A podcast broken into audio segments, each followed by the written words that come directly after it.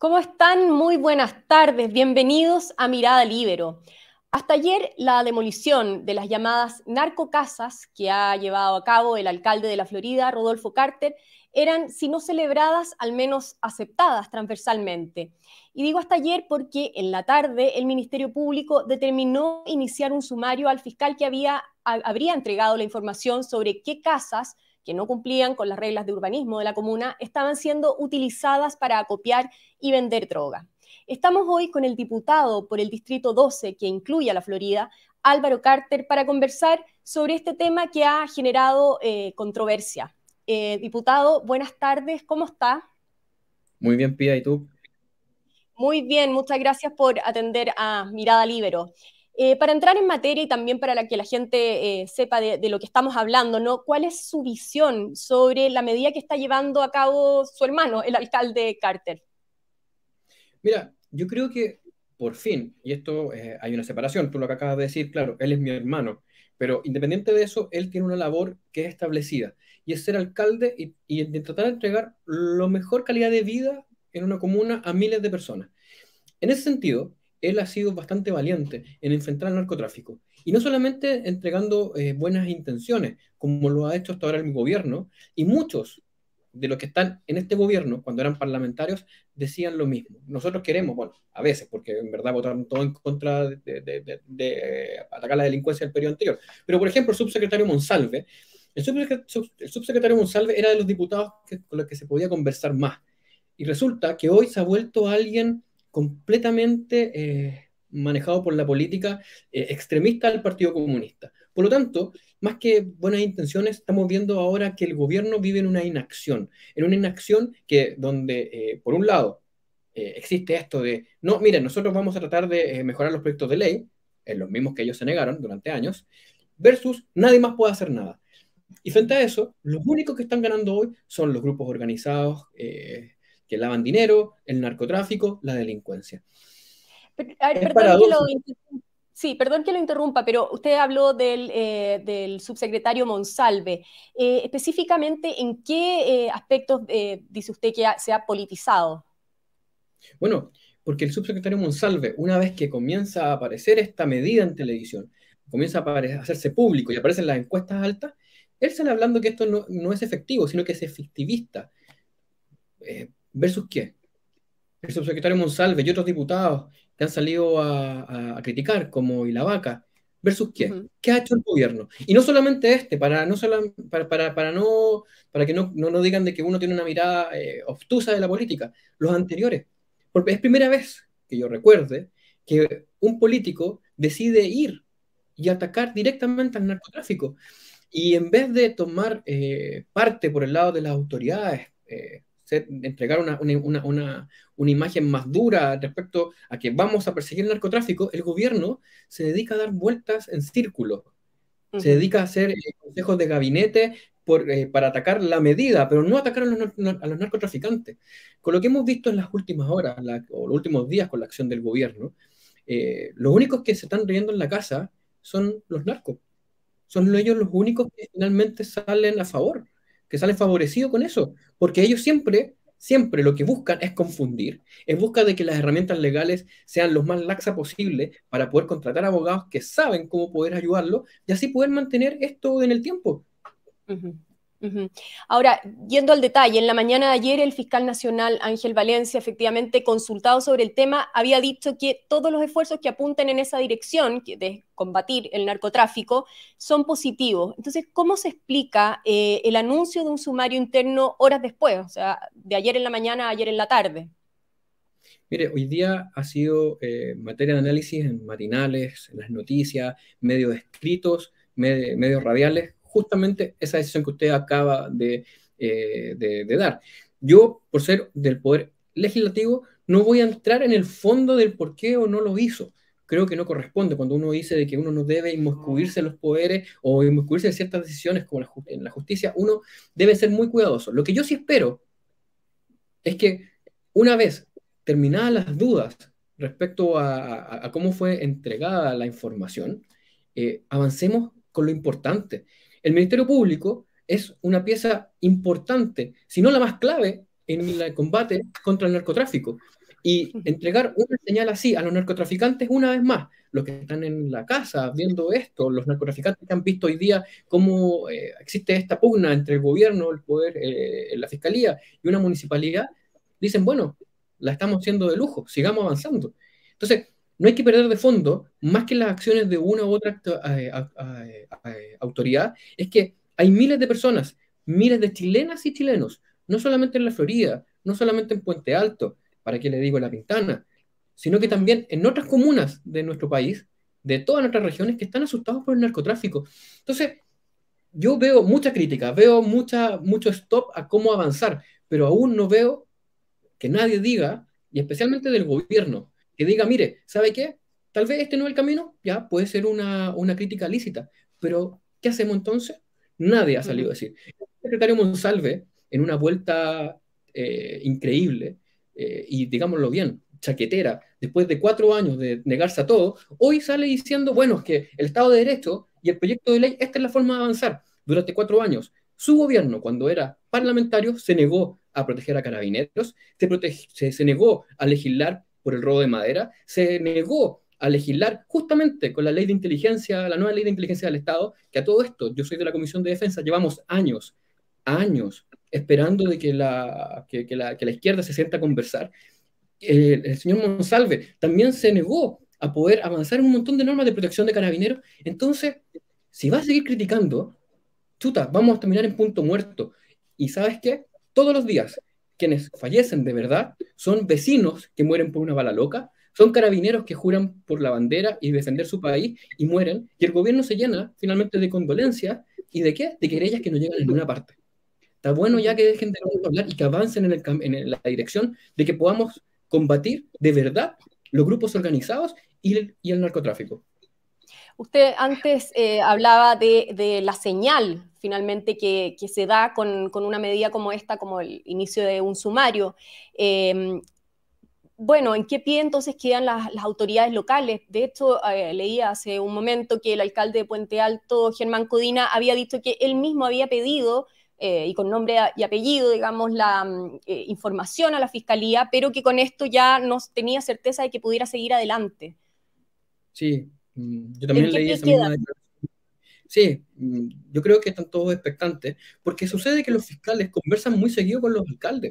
Ellos se juntan todos los meses con las policías y van avanzando en medidas para poder combatir la delincuencia.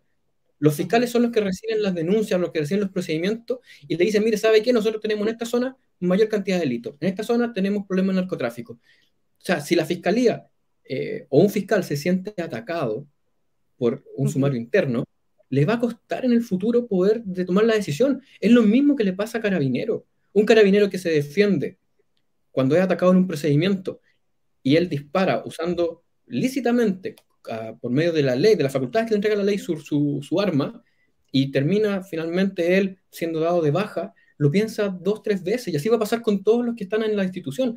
Acá puede darse esa misma señal, y eso es lo preocupante. El La pelea con el narcotráfico tiene que ser un solo cuerpo, todos vamos en una sola dirección. Claro, lo que pasa es que eh, efectivamente hoy día el ministro de Justicia, Luis Cordero, eh, decía que lo que él temía es que esto eh, terminara o, adquiriera el, carácter de, una, de un operativo policial. Ah, y en el fondo por ese lado lo criticaba, criticaba la, acción de, Rodolfo Carter. Sí, ¿usted le extraña lo del, ministro Luis Cordero? El telefonazo que debe, o, la reprimenda que debe haber recibido después del Ministerio del Interior por haber dicho, sí, es ingenioso, no me lo quiero ni imaginar.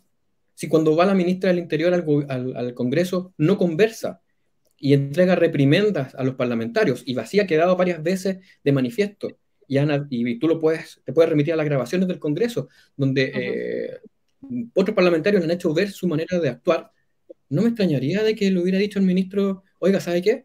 Así no se hacen las cosas. Así están funcionando. Entonces, eh, yo insisto, insisto, si ven que una medida funciona, que no importa el color político, se tiene que avanzar en ayudar a miles de chilenas y chilenos.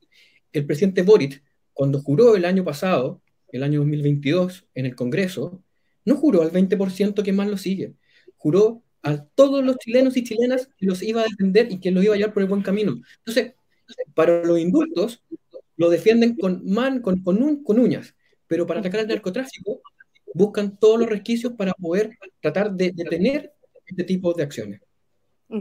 Ahora, ayer se produjeron hechos de violencia en la demolición de esta cuarta casa.